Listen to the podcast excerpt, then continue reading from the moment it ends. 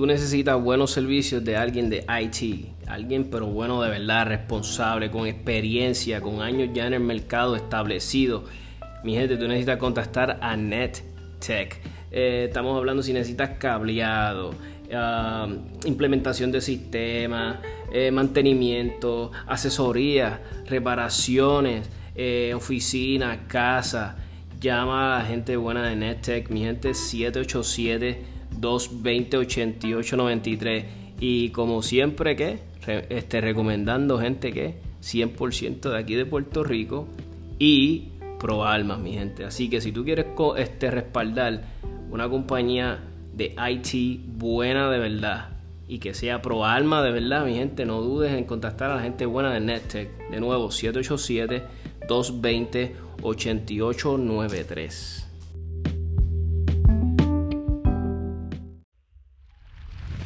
787 Tactical acaba de comenzar. Ahora con ustedes, Tommy. Buenas noches, amigos y amigas de que escuchan 787 Tactical. Este, hoy, pues, tenemos para los fiebru, para, para, para, para los que les encanta el tiro.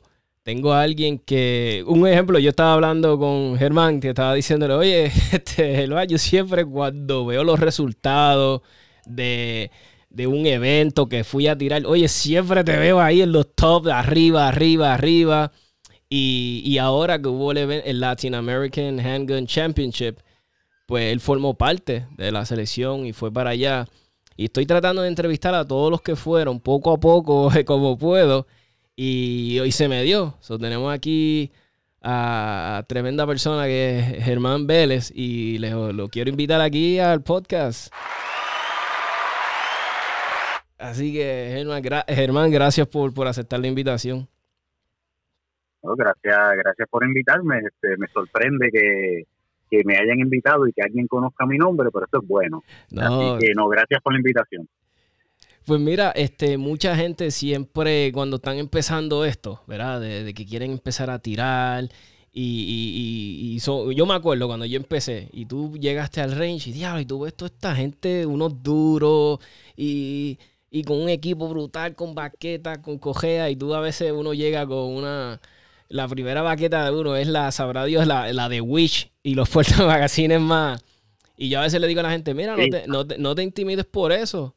Todos empezamos con lo más baratito, porque muchas veces empezamos hobby y no estamos seguros si nos, si nos van a gustar de lleno. Y eso es lo que yo siempre recomiendo. Mira, si vas a empezar, empieza primero con económico y eventualmente si ves que te gusta y va, verá y tu presupuesto, ¿verdad? Pues así mismo, así mismo es, eh, bueno, yo el definitivamente cuando uno llega uno se asusta. el, cuando yo comencé mi primer arma, que fue pues posiblemente un error, después de tanto tiempo que, que llevo, pues fue una SR40 Ruger en 40 y era compacta Ah, y, yo sin saber nada, eso fue lo que yo me llevé a mi primer día en RL, a coger un curso con Max Rivera. Y yo estaba con ese arma y cuando veo había gente con, con Glock, eh, eh aquel tiempo, pues 19, 17, eh, MP Pro, y yo con aquella porquería. Y como tú dices, con, con un equipo malísimo, eh, este, unos portamagazines que se abrían, pero ah. pues, si, si uno ve que le gusta esto y después pues, entonces uno va cambiando, pero definitivamente al principio eh, puede ser un poquito uh, que tú te puedes asustar. o, tú estás tirando una cancha y eh, la hiciste en 22 segundos y, tú dices, wow, me quedó brutal, sí, tuve un Delta o un Charlie, pero me quedó brutal. Y de momento viene una persona que lleva más tiempo y boom, la hizo en 14. Y tuvo un Charlie. Y el hit factor fue de 8 y el tuyo era de 4 y tú pensabas que estabas bien. Pero sí, estás bien, porque todo es un proceso. Y parte del proceso es ese, uno se va a asustar, definitivamente. Y, y, y tú, ¿verdad? Que empecé con el podcast diciéndole a la gente, ¿verdad? Que formaste parte de los que, ¿verdad? Los muchachos que fueron a representarnos allá en Argentina. Este, ¿Cómo fue esa experiencia? ¿Era tu primera vez viajando a Argentina o, no, o, cómo, sea, si nos puedes hablar de eso? Sí, eh, el viaje a Argentina fue mi primera experiencia en, muchas cosas. Es un nivel 4. Eh, ya en niveles de IPCC eh, está desde nivel 1, 4. Eh, está en el mundial, por supuesto, que es más alto que, lo que nosotros fuimos. Porque ya este más bien era un latinoamericano que podía cubrir desde Argentina hasta, no sé si había gente de Canadá, pero Estados Unidos sí había gente de España. Eh, estaba Eduardo de Cobos, que es uno de los duros, eh, pero más bien es latinoamericano y es un nivel 4. Y no había viajado a ningún país de Latinoamérica a disparar. Y es otra experiencia.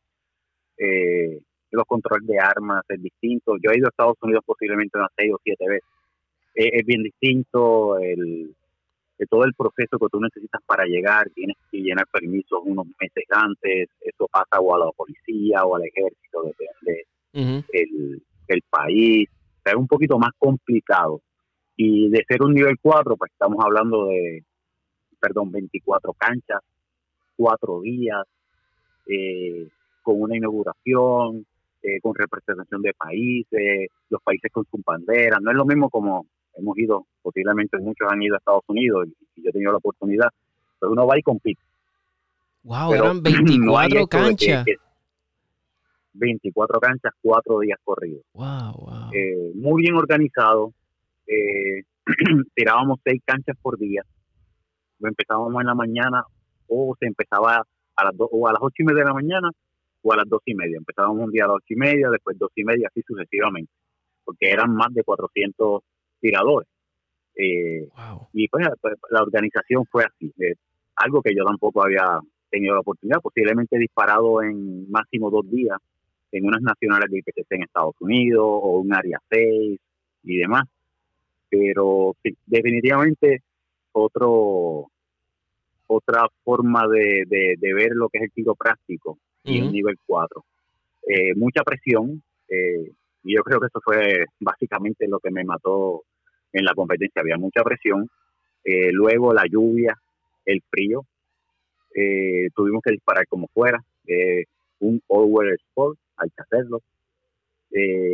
fue fuerte, se nos iban los magazines en el bache y no se encontraban. Si se te caía el magazine tienes que limpiarlo porque todavía te quedaban canchas. pero fue bueno, fue overall, fue una, muy buena experiencia.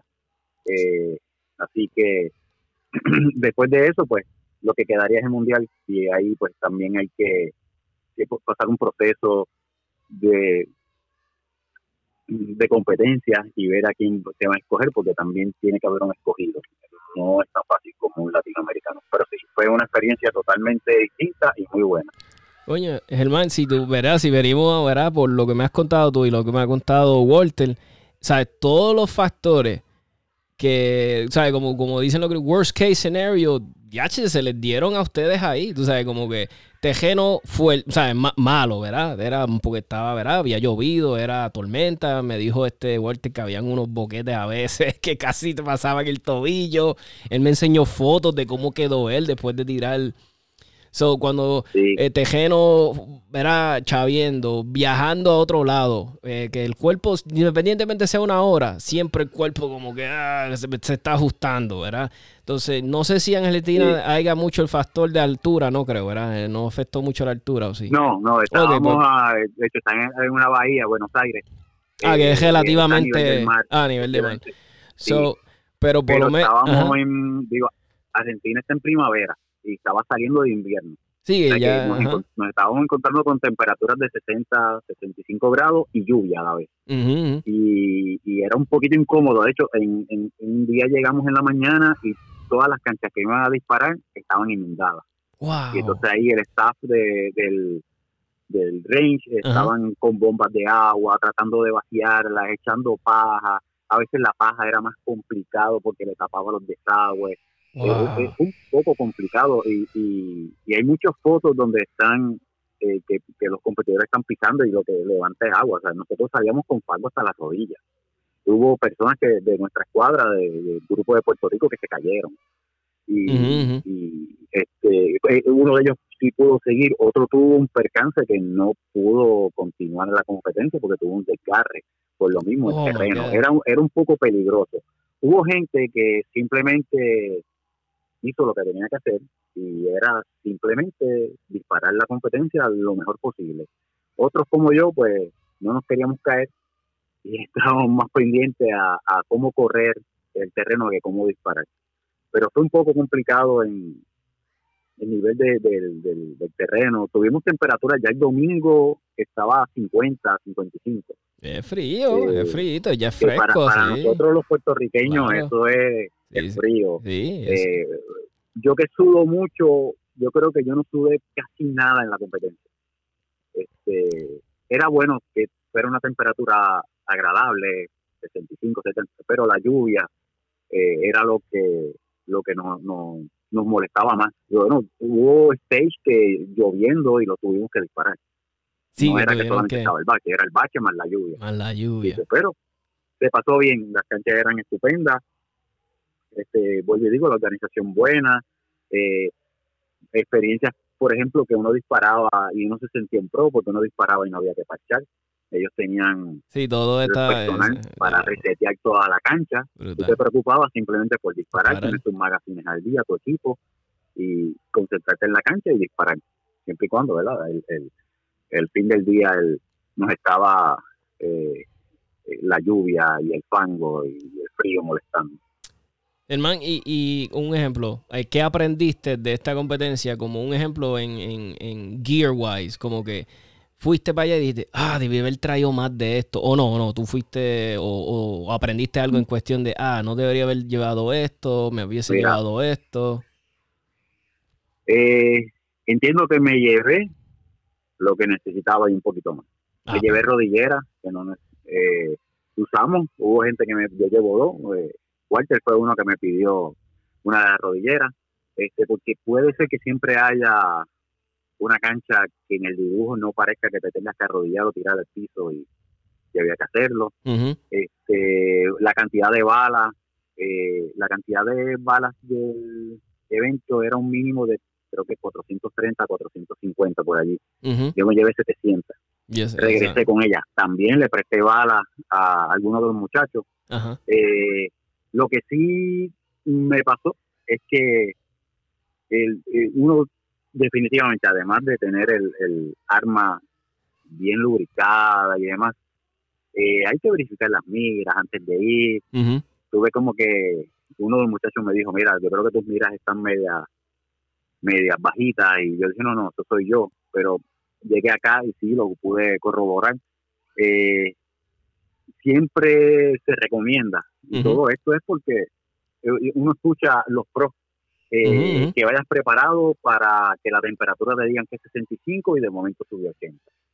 O que te digan que era 70 y bajó a 50 Ajá, y lo que nos pasó.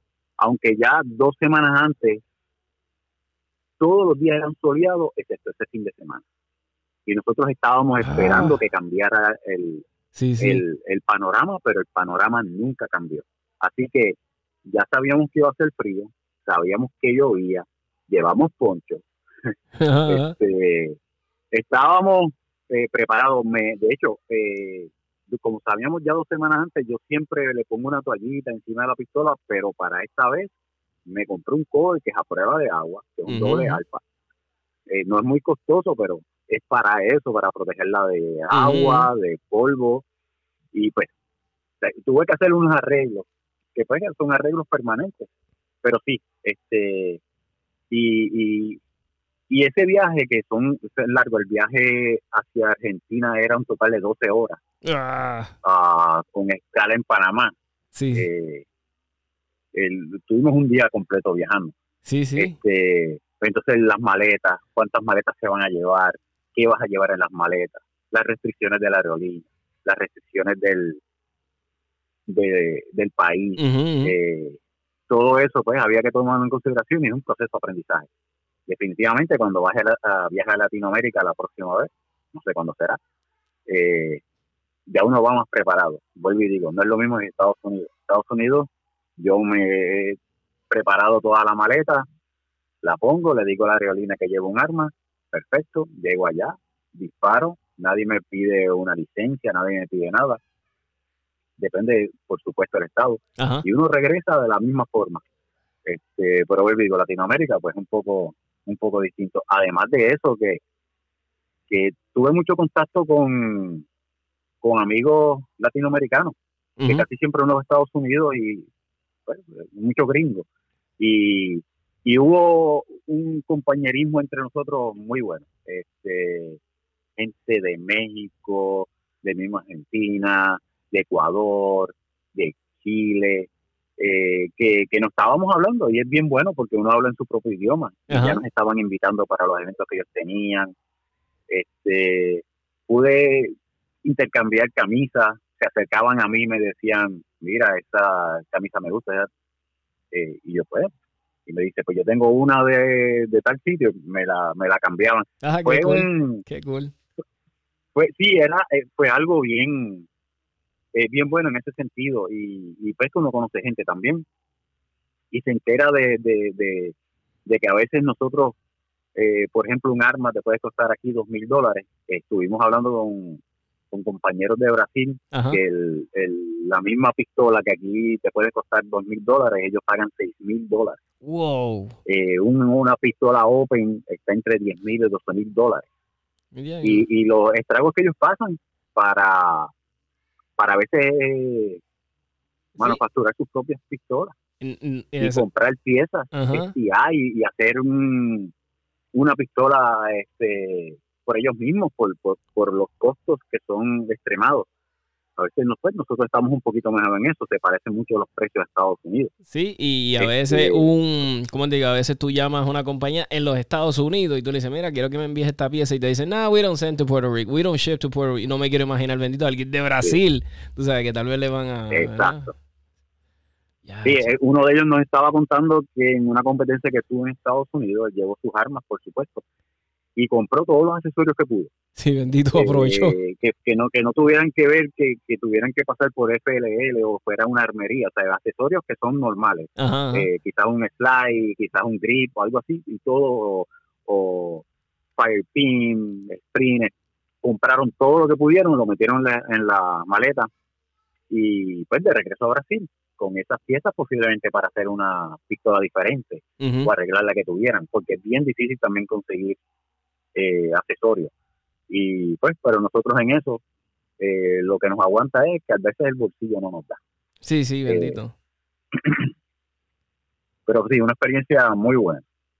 Mira, ¿y cómo era el compañerismo de, los boricuas? se hizo, había química, todo el mundo se llevó, se ayudaron, eso lo, ¿cómo, cómo era? Sí, definitivamente. Ahí cuando uno está en ese tipo de eventos es como te dije ahorita, es Puerto Rico.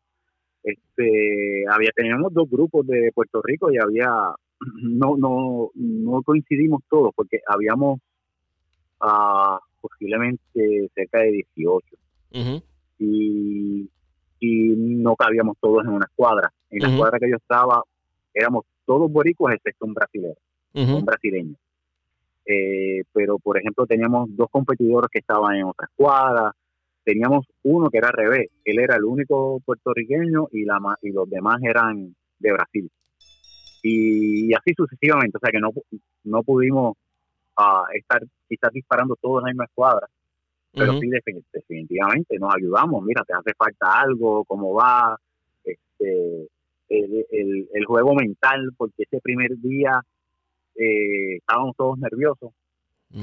Y nos tuvimos que hablar porque, eh, pues, uno llega preparado, pero la mente a veces, pues, te, te da ese, ese frío olímpico, como llaman. Y, y, no, definitivamente el apoyo, el compañerismo. Y otra cosa, además del tiro, nosotros la pasamos bien.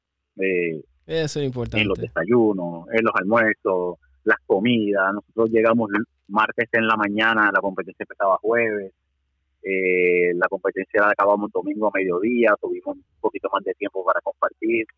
Eh, luego la premiación, que nivel 4 es a todo dar, eh, una cena, este, en un salón grandísimo,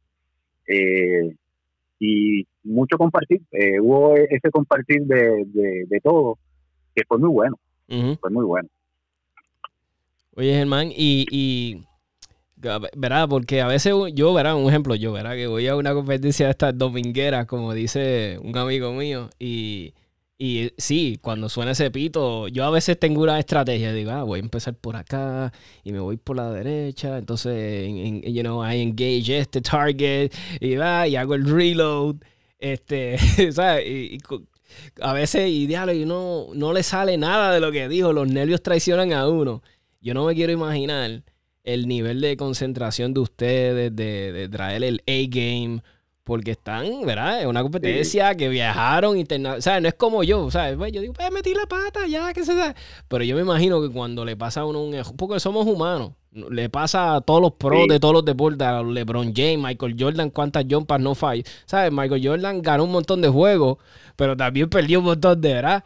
Y, pero, ok, ¿cómo, cómo tú le aconsejas, ¿verdad? A un ejemplo, a alguien que está empezando un duro y de momento, ok, ah, Vamos, vamos a hablar como amigos. La cagué, cagué esta cancha. ¿Cómo, cómo, se cómo uno brega con eso? definitivamente, en un nivel 4, la presión que tú te pones es grande. Este, y por eso el apoyo eh, a nosotros mismos fue, fue bueno. Eh, tuvimos situaciones que, que pasó algo en la cancha o se cayó algo, ellos tenían que arreglarlo o tuvimos un momento eh, eh, de descualificación de uno de nosotros y, y, eso nosotros como grupo nos dolió, pero ya había alguien en la línea esperando para disparar. Y, yo fui, me acerqué a él y dije, mira, tranquilo, tú concéntrate en tu cancha, este, está pasando eso, eh, porque es un proceso, tienen que llamar a, a los Arrow, ver qué pasó y todo eso, pues todavía faltaba una persona para disparar y eso los afecta y, es lo que tú dices, el pito toca y se te olvidó. Pues hay que concentrarse. Allá definitivamente es, eh, teníamos la presión.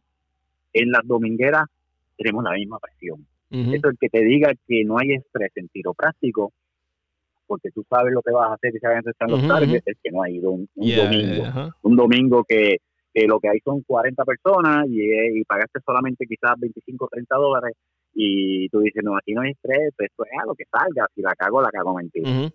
Eh, hay estrés, eh, hay gente mirándote, este, hay unos resultados al fin del día, eh, que, son cosas que a veces uno no las debe de pensar. No lo que debe pensar es en el proceso. En el proceso de que me paré aquí, tú tienes que analizar tu cancha. Tú analizas tu cancha y dices, mira, yo voy a hacer esto y esto y esto, y te dejas llevar del proceso no puedes pensar en que hay gente mirándote, no puedes pensar que hay unos resultados. Eh, vas a disparar a tu nivel de competencia que tengas en ese momento. Que puede ser que cometa un error, por supuesto. A todos nos pasa. Hay a veces que uno dice, pues yo voy a hacer estas dos targets y aquí me da tiempo a hacer un reload, se te olvidó. Ay, sí. Se te olvidó el reload. O, lo hiciste antes de tiempo. Lo hiciste antes de tiempo y cuando vienes a ver, tienes que hacer otro que no lo tenías planificado. Pero esos son ajustes que hay que hacer en la carrera, pero siempre hay presión, ya sea un nivel 4, que es un poquito más, o una dominguera. Este domingo pasado tiraron el Max Max y que yo no, no fui, yo estuve en Guayama, eh, en, en, otra, en, en IPCC, en Guayama, y entonces estaban tirando Max Max, que eso es USPSA. Um, y era una dominguera y, es la presión, es la misma. O sea, tú, quieres, tú, quieres lo que tú planificas que te salga. Y si estás practicando, tú entiendes que tu práctica la tienes que poner, valga la redundancia, en práctica y que salga y que fluya. Pero sí, eso pasa. Lo, lo, lo, lo difícil es que si te fue mal en una cancha, pasar a la página, porque la próxima es totalmente distinta. Y, y hay que simplemente levantar la pistola, hacer unas miras y darle al medio del target. Siempre y cuando no sea blanco. Si es blanco, no. Exacto. Oye, Germán, y, y cuando, verás, a mí, cuando yo empecé en esto, todos mis amigos que llevan mucho tiempo que yo, los duros, los pros, verás, yo veo los videos de ellos porque eh, somos como era como cuando nos gusta un deporte, buscamos los, los duros, los de allá, y todo es dry fire, dry fire. Tú ves que ellos dicen que pasan más tiempo en dry fire que yendo al club. Y, y, yo lo que tengo, me falta es eh, esa, ¿cómo se dice? Esa, pues esa, ¿verdad? Esa, tener esa, ay Dios mío, se me olvidó hablar. Tener ese compromiso conmigo mismo y de hacerlo. Porque muchas cosas, ¿verdad? Si tú te pones a analizar las, las cosas de los de, tiro, ¿verdad? Nuestros ejercicios, muchas de esas cosas se pueden hacer en la casa, ¿verdad? Este, los relos, los relos, el desenfunde, eh, ahora ahí yo diría que, eh, ¿verdad? Pues mi papá le gustaba, o sea, nunca, nunca compitió, pero, ¿verdad? Mi papá ahora ve tanto gadget y me dice, ya, si ustedes sí que ahora la tienen, porque él ve, yo tengo un timer, este, una app, un app, que me, un app que me graba y me da el timer, me dice dónde le di. O sea, que mi papá me dice, ya, ustedes hoy sí que no tienen excusa para practicar y coño, y cuando me lo dijo mi papá, como que me, me yo dije, coño, sí, es verdad que dice papi, y hoy en día ¿Cómo, cuando tú vas a hacer dry fire, verdad? Eh, mi pregunta es, ¿tú, ¿tú planeas tú como que de antemano o tú dices, ya, tengo que trabajar en esto, o ya tú tienes un schedule que este día tú haces esto, esto, o, cómo, lo, cómo va bueno, eh, la mejor forma, este, y, y, hablando de dry fire en, en general, hay que hacerlo. Eh, yo posiblemente cometí error los primeros dos años o tres años posiblemente más, de que no tenía un proceso de dry fire. Y hay que tenerlo. Ejemplo, como tú dices, eh, posiblemente, ah, que voy a hacer dry fire, ponía eh, dos o tres targets pequeños en la pared y me paraba y se enfundaba y wow, eso es todo. O decía, pues voy a disparar en movimiento y hacía dry fire. Y esa no es la forma. Eh, necesitamos un proceso. Este, yo recomiendo hacer dry fire cuatro veces a la semana, fácil. Eh, y estamos hablando, y puede sonar mucho, media hora al día. Es ah, razonable. Este, a veces hacemos un poquito más. Eh, y, pues no, no, no puedo ser el más papista en dry fire porque eh, quizás llevo un año haciendo, vamos a decir, dos años haciendo dry fire y un año haciendo, o menos, haciendo dry fire con proceso. Okay. ¿Por qué? Porque hablando de mí, eh, posiblemente los errores que yo cometía, yo nunca compré un libro de dry fire hasta hace ocho meses atrás. Curiosidad de, de, quién lo compraste, por curiosidad. Pues mira, tengo Ben Stoller. Ah, el mejor. Fue de los primeros ah, que compré. Es el que tengo, ajá. Pero tengo otro que se los recomiendo, eh, se llama Steve Anderson. Steve Anderson, él lo, voy a... Un, él, es un, Grandmaster en USPSA. Steve Anderson. Él ya no dispara.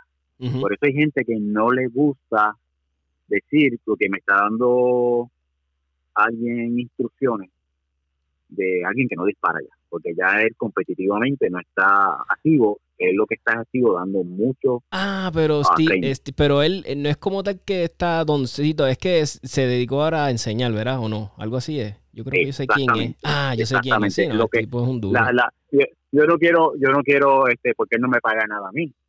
Pero en el caso de Steve Anderson, él simplemente fue que él quería ser Grandmaster. Y él hizo lo que posiblemente no hubiéramos hecho nosotros, hizo un proceso. Él hizo un proceso para llegar a Grandmaster y lo logró. Y, lo logró como en nueve meses. Sí, exacto. Este, pero para llegar a Grandmaster tú necesitas hacer bien los clasificatorios. y, y, este, pues él hizo un proceso eh, sacando de los clasificatorios qué habilidades tú necesitas. Y fue la que, la que tú acabas de decir. El desenfunde, el, eh, las manos arriba, el surrender, dar la vuelta, eh, reload, eh, disparar con una mano, eh, mano diestra, mano no diestra, metales, este, todo eso, él lo puso en un proceso. Entonces yo recomiendo, yo no soy bueno, pero yo recomiendo, si van a hacer dry fire, que tengan un proceso. Y ese proceso conlleva, tú llevar un log de qué hiciste, y en este tipo, muchos de estos libros te ofrecen tanto el ejercicio como el log. Y es más fácil tú llevar un proceso de que esté haciendo un desenfunde en 1.5 segundos, adquiriendo una mira en el alfa. Pero tú poco a poco, mientras van pasando los días, a veces hasta las horas, porque en horas tú le puedes bajar eh, décimas de segundo. Tú vas viendo que van mejorando. Y tú vas en el proceso de mejorar, vas en ese log poniendo cómo tú vas mejorando para tratar de seguir mejorando. Y eso te motiva. Dry fire, correcto. Dry fire, proceso. Y ese proceso, eh, hacerlo guiado. Guiado por, por un libro, o guiado, si, si, si tú entiendes que tú puedes hacer unos ejercicios de dry fire, estamos hablando 12 o 15 ejercicios de, de dry fire y sabes lo que vas a hacer y sabes cuáles son los resultados que tú tienes, eso es un proceso. Y ese proceso tú lo llevas a cabo. Y además de dry fire, hay que hacer live fire. Hay que ir al range a practicar. Eh, no podemos hacer dry fire Exacto. y pensar que vamos a ir al domingo y vamos a meter todos el, el, el, drive, este, el, el live fire es como el, ¿verdad? El, el, que el que te confirma lo que estás ¿verdad? haciendo, lo fuiste y ah, mira, sí, es verdad. Posiblemente tú pongas un tres tarjetas en el dry fire. Hiciste seis tiros, reload seis tiros. Y lo hiciste eh, en cuatro segundos. Eso tú no lo vas a hacer en, en, en eh, vivo. Porque hay un recoil, hay, hay un proceso de que la bala salga, de que el, que levante el side picture y el side picture caiga otra vez. No es lo mismo que el dry fire, pero el dry fire te va a ayudar a que el muscle memory, o sea, tu, memoria muscular, lleve el, el side picture a donde tú estás mirando. Y hay muchas cosas, por ejemplo, tarjetas que están y nos pasa. Tenemos tarjetas a 5 yardas, a 7, a 10. Eso está cerca. Y posiblemente a las de 5 yardas, eh, tú lo que vas a hacer es un muscle. O sea, tú vas a hacer tu, todo lo que tú practicaste en Dry Fire, tu muscle memory, tu subconsciente está allí y te está llevando a que tú cuando levantes la pistola va a estar en el alfa. Ahora cuando están a 15, 20 yardas, pues sí, ahí tienes que hacer mejor un, un side picture, pero como ya hiciste mucho dry fire, eso, ese, ese alineamiento de mira está mucho mejor que si no lo estuvieras haciendo. Entonces te tardas menos. Y, y algo importante del deporte es velocidad y, y, puntuación. Y, tienes que ser rápido y, tienes que salteo, exacto. Tiene que tener un balance brutal. Por eso, es que, por eso es que a mí me llama tanto este deporte, porque es una combinación de un montón de destreza y tiene que llegar a un, balance. Porque esto no es como... Correcto. qué sé yo, no es como, verán, no es menospreciando porque jamás el boxeo es un deporte de admirar, tú sabes, el, que se atreve a darse par de puño y ganarse la vida así, eso es nada más.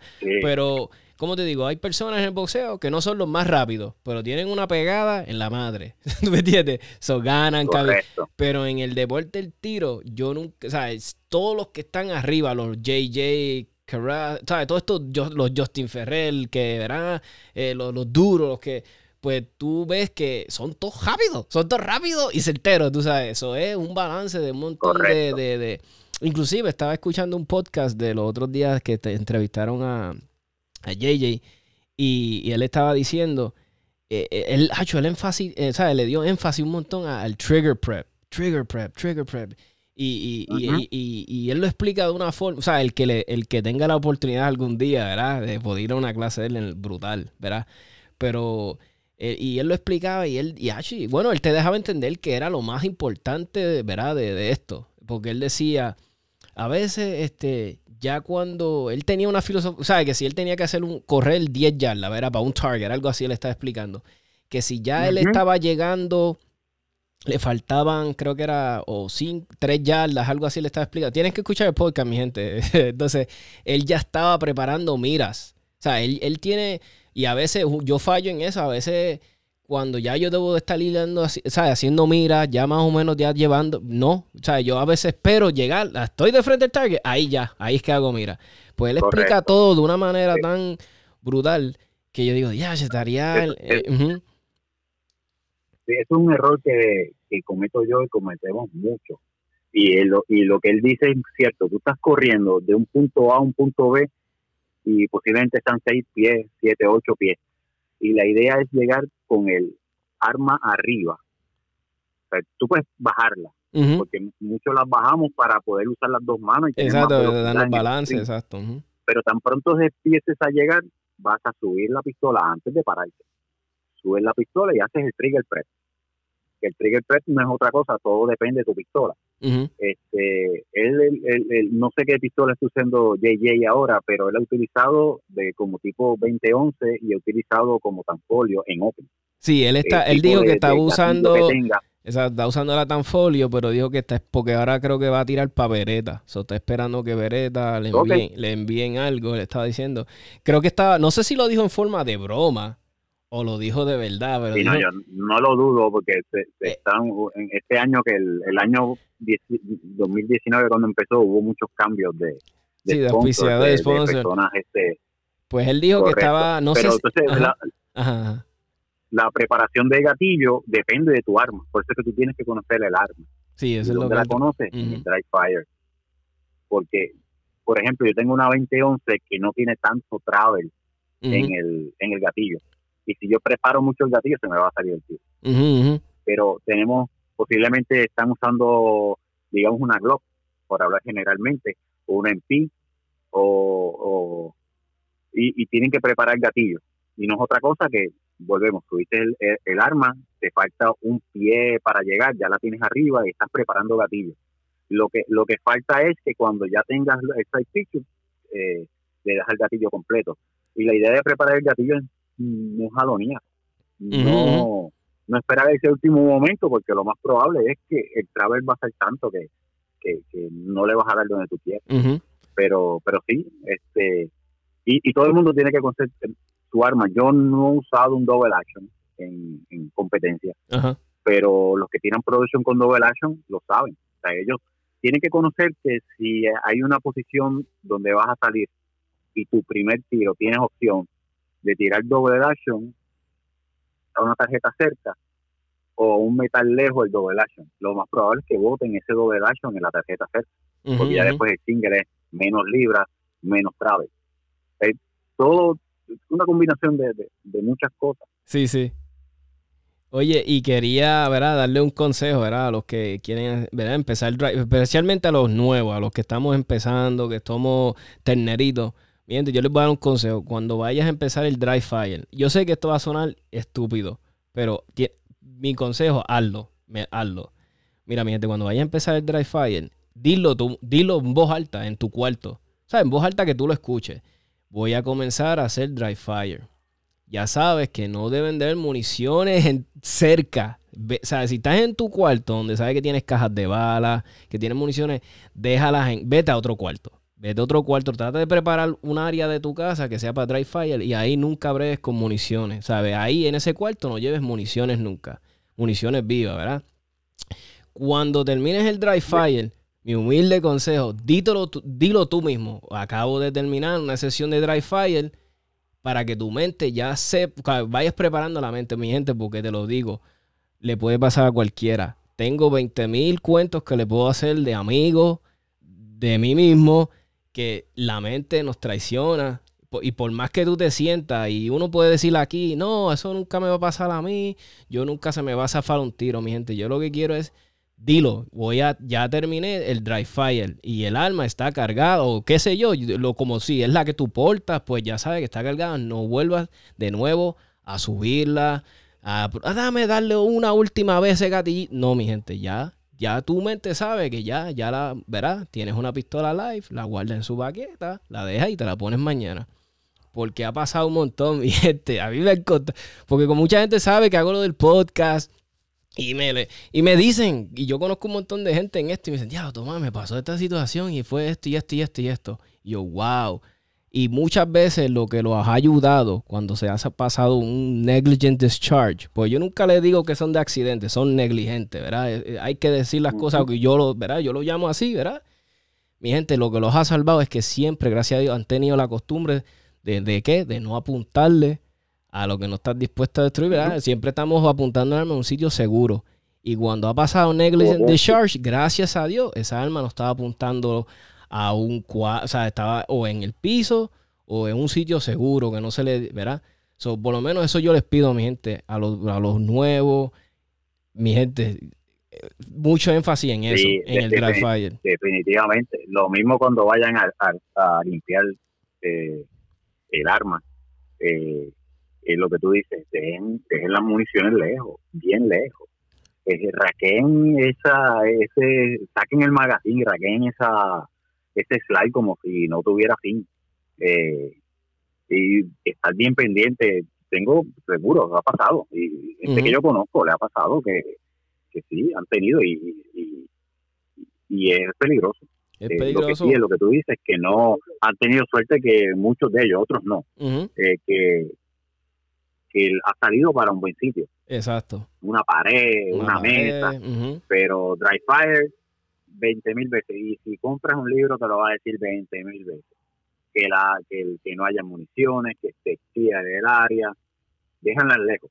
Déjenla bien lejos y, y, y, estar bien seguro. Y esos primeros tiros siempre eh, a un sitio que tú sepas que si pasara algo no, no, va, no va a haber una, una desgracia. Porque en verdad no quiero, verá, a mí no quiero escuchar cosas así, no quiero escuchar noticias, porque mira, nosotros sabemos que nuestra comunidad de las almas, ¿verdad? Muchas personas no la entienden, ¿verdad? Las personas que no, saben de almas, que no la entienden. Entonces, si pasan, siguen, pasan cosas así, les damos como que, ¿cómo se dice? Como que la, la, excusa perfecta para ellos, para decir, mira, mira a esta persona pegándose un, ¿sabes? Porque vivimos en un país, ¿verdad? Que por más que no queramos, es anti-alma, es anti-alma, lamentablemente. Estamos trabajando en eso, queremos, ¿verdad? Salir de eso pues no le demos razones, ¿verdad? A, a estas personas a que digan, mira, sí, eso hay que regularlo, mira cómo esta gente ellos mismos, ¿me entienden?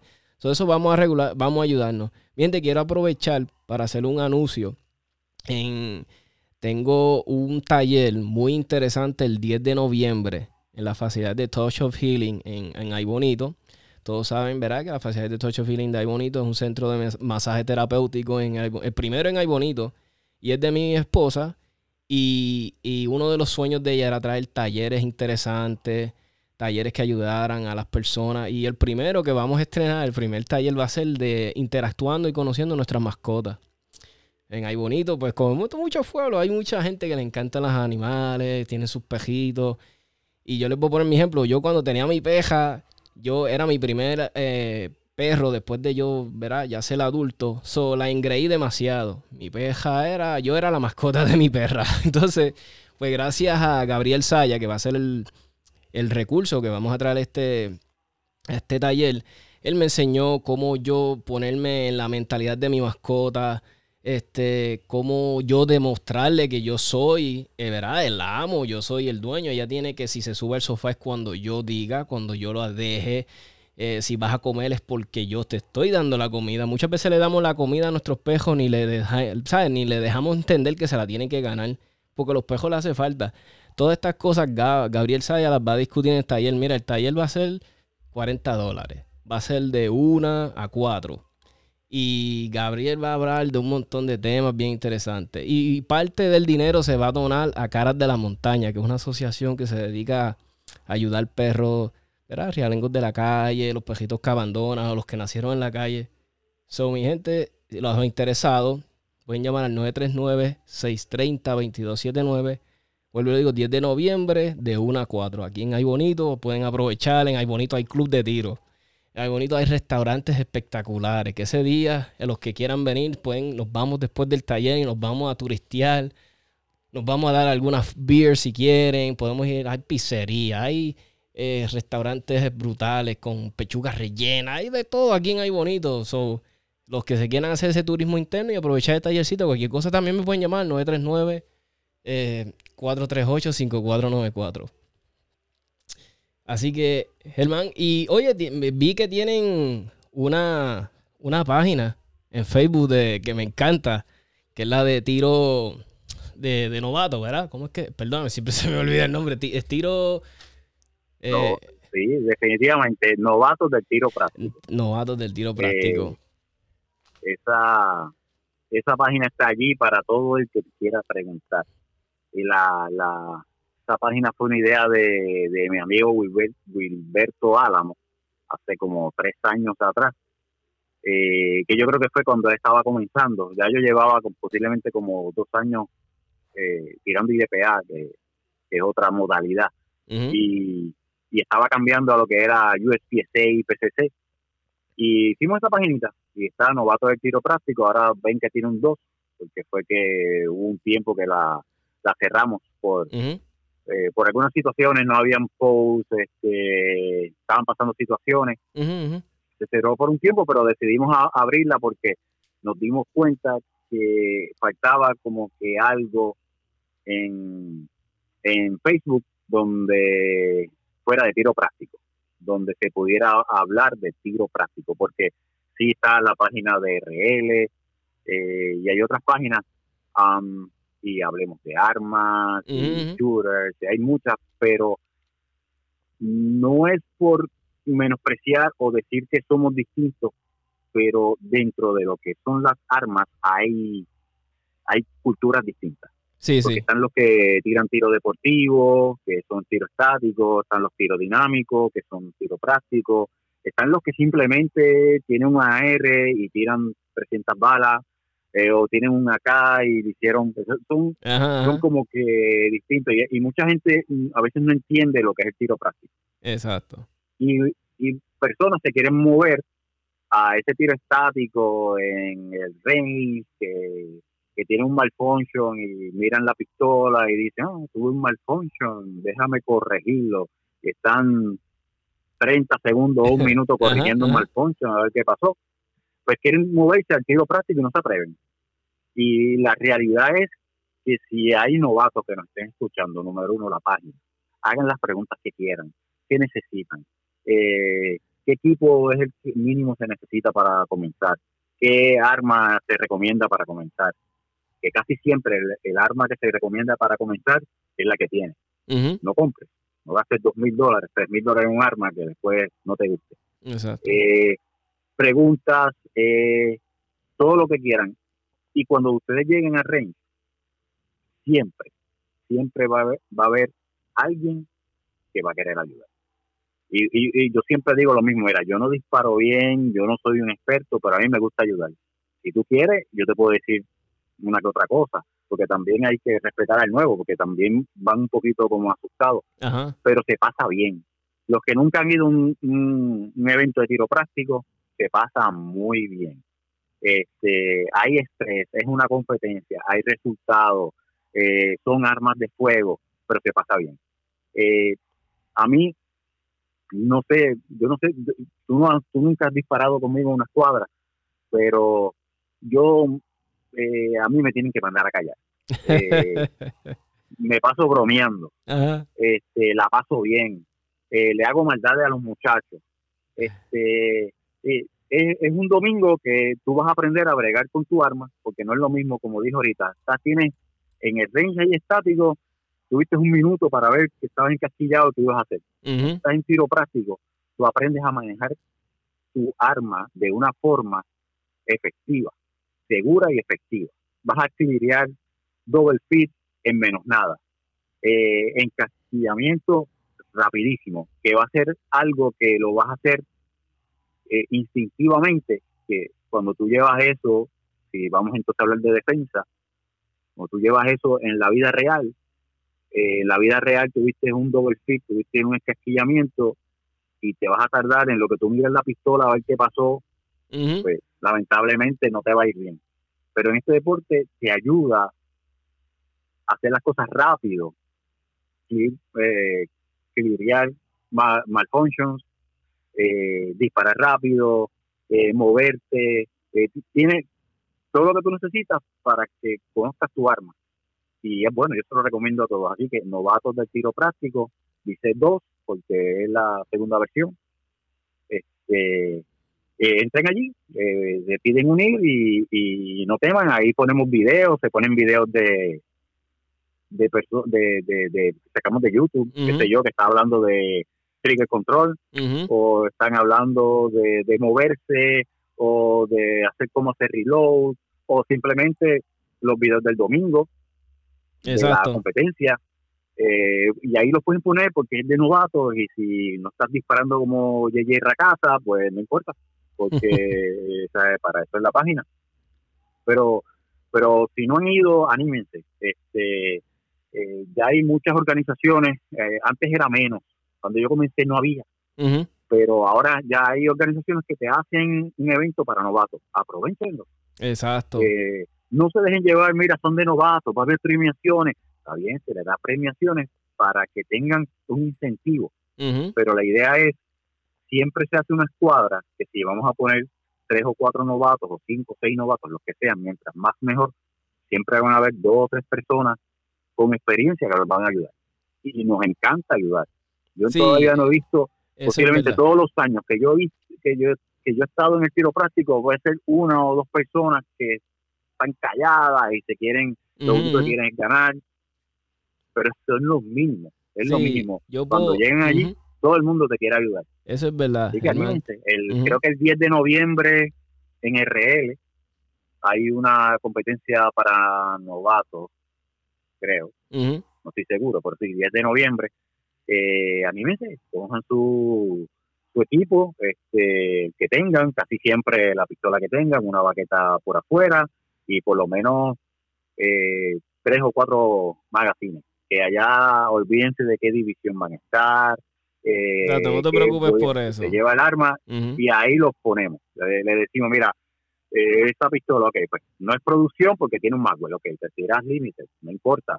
Este, o, o, tú eres de los Fiebru, porque nos llega mucha gente nueva a Fiebru que tienen Magwell, tienen compensador, ah. eh, tienen un Red Dot, y, wow, y nunca nunca tiro tiro práctico, pero tiene todo eso en la pistola. Pues mira, eres joven. Exacto. Pero lo vas a disparar. Sea como sea, eh, si la pistola es nueva de caja, es producción. Con eso no hay problema, te ponen en producción y te explican. Eh, así que anímense, novatos del tiro práctico. ahí estamos. Eh, para ayudar al que, al que le interese. Espectacular, mi gente. Y, y, y verá, eh, viéndome, verá, con lo que está diciendo Germán, es, mira, mi, gente, yo puedo dar fe porque eso es verdad. La gente más amable, la comunidad más amable de todos los hobbies que yo he tenido. Mi gente, lo he conseguido en la de la alma. A veces yo hago amistades porque fui al club y alguien tiene la misma alma que yo, te voy a poner un ejemplo, alguien tiene, somos pocos los que tenemos Canic, y mira, ah, tú tienes una Canic, diablo, brutal, sí, ya che, Tomás, ¿y qué le hiciste esa Ah, pues le puse este gatillito de fulano, me dice, ya che, Tomás, qué brutal, y que, y, ah, y tú estás en esta página, sí, yo estoy en esta página. Ah, pues mira, este es mi número. Y hablamos. Y a veces haces de unas amistades brutales. Este, gente bien. Mira, yo todavía, ¿verdad? Hasta ahora, ¿verdad? Y no llevo mucho, llevo como cinco añitos, más o menos y la gente más amable, eh, más, este, ¿cómo te digo? Que te hacen sentir como, ¿sabes? No hay ningún otro hobby que yo he tenido donde yo llego, que llego nervioso por primera vez y todo el mundo es más amable. Yo nunca he tenido que encontronazo. Mira, lo que es como que dijo hermano al principio, recuerda que estamos bregando con armas, ¿verdad? Y, te, ¿verdad? y ustedes. Serio.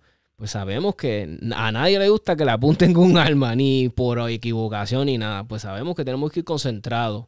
Sabes que si no, cuando nos paramos en esa línea de tiro y suena ese, ¿verdad? Ya en los clubes hay áreas designadas para manipular la arma, para enseñársela al amigo. Todo eso tú lo vas a aprender. So, cuando llegue, llega con open mind de aprender. Este, si te, mira, si, si un race officer, pues te habló un poquito, ¿verdad? porque es, algo serio y a veces los nervios, los, un poquito tenso. Pues mi gente no cojan nada, porque es normal, porque estamos hablando de alma, ¿verdad? Y no podemos estar ¿Verdad? So, importante es eso, mi gente. Si tú no sabes algo, pregúntalo antes para aprovechar los foros. Yo no me quiero imaginar este hobby cuando la, los, los pioneros empezaron, que no habían todos estos recursos y mira dónde ellos lo han podido llevar. So, vamos, verá, vamos a con esa herencia y ahora con todos los recursos que nosotros tenemos, ayudar para que llegue, verá, entre más gente tigre y sea una comunidad súper gigante.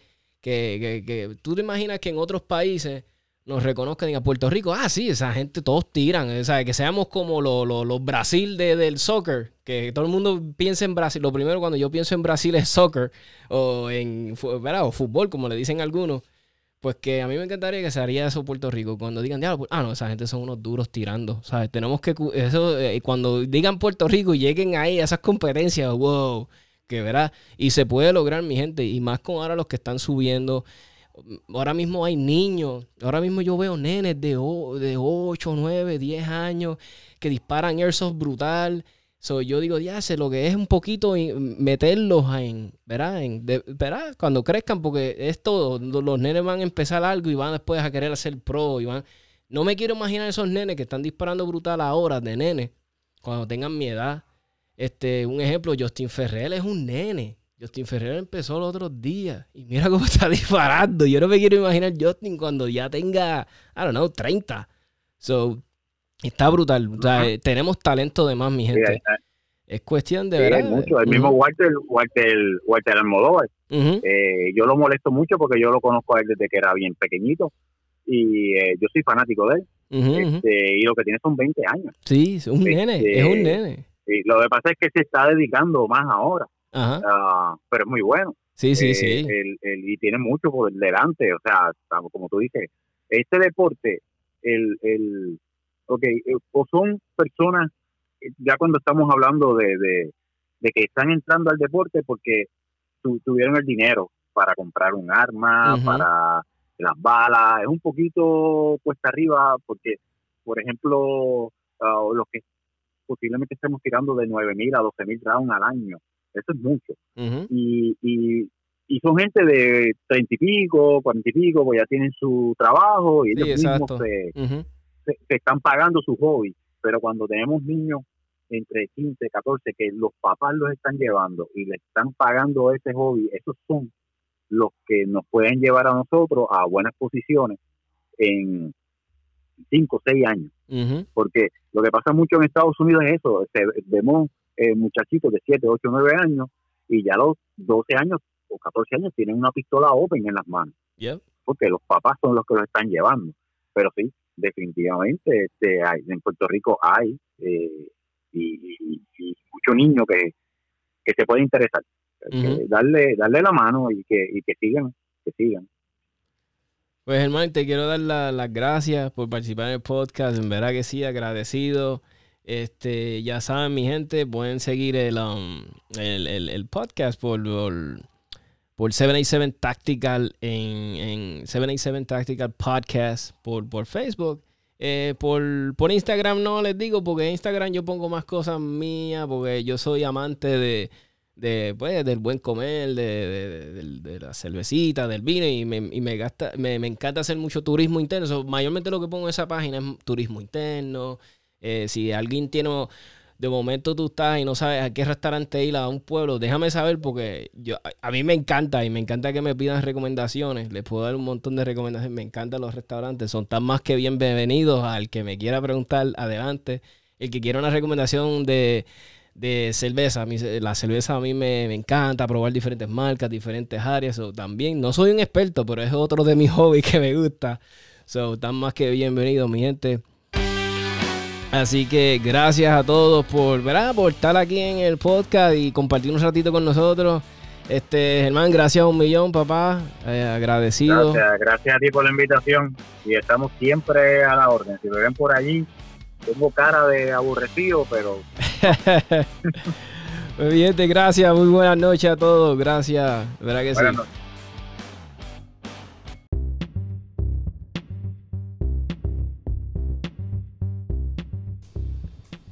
Mi gente, tú quieres practicar Jiu-Jitsu con una de las academias de mayor prestigio en Puerto Rico ahora mismo, tú tienes que contactar a la gente buena de Guabá Jiu-Jitsu. Están en toda alta.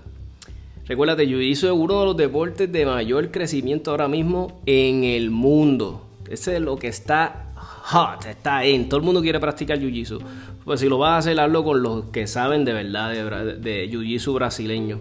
Contacta a la gente buena de Guabá Jiu-Jitsu 787-637-5809. Y además estás apoyando un comercio que es totalmente pro almas totalmente 100% de aquí de Puerto Rico, mi gente.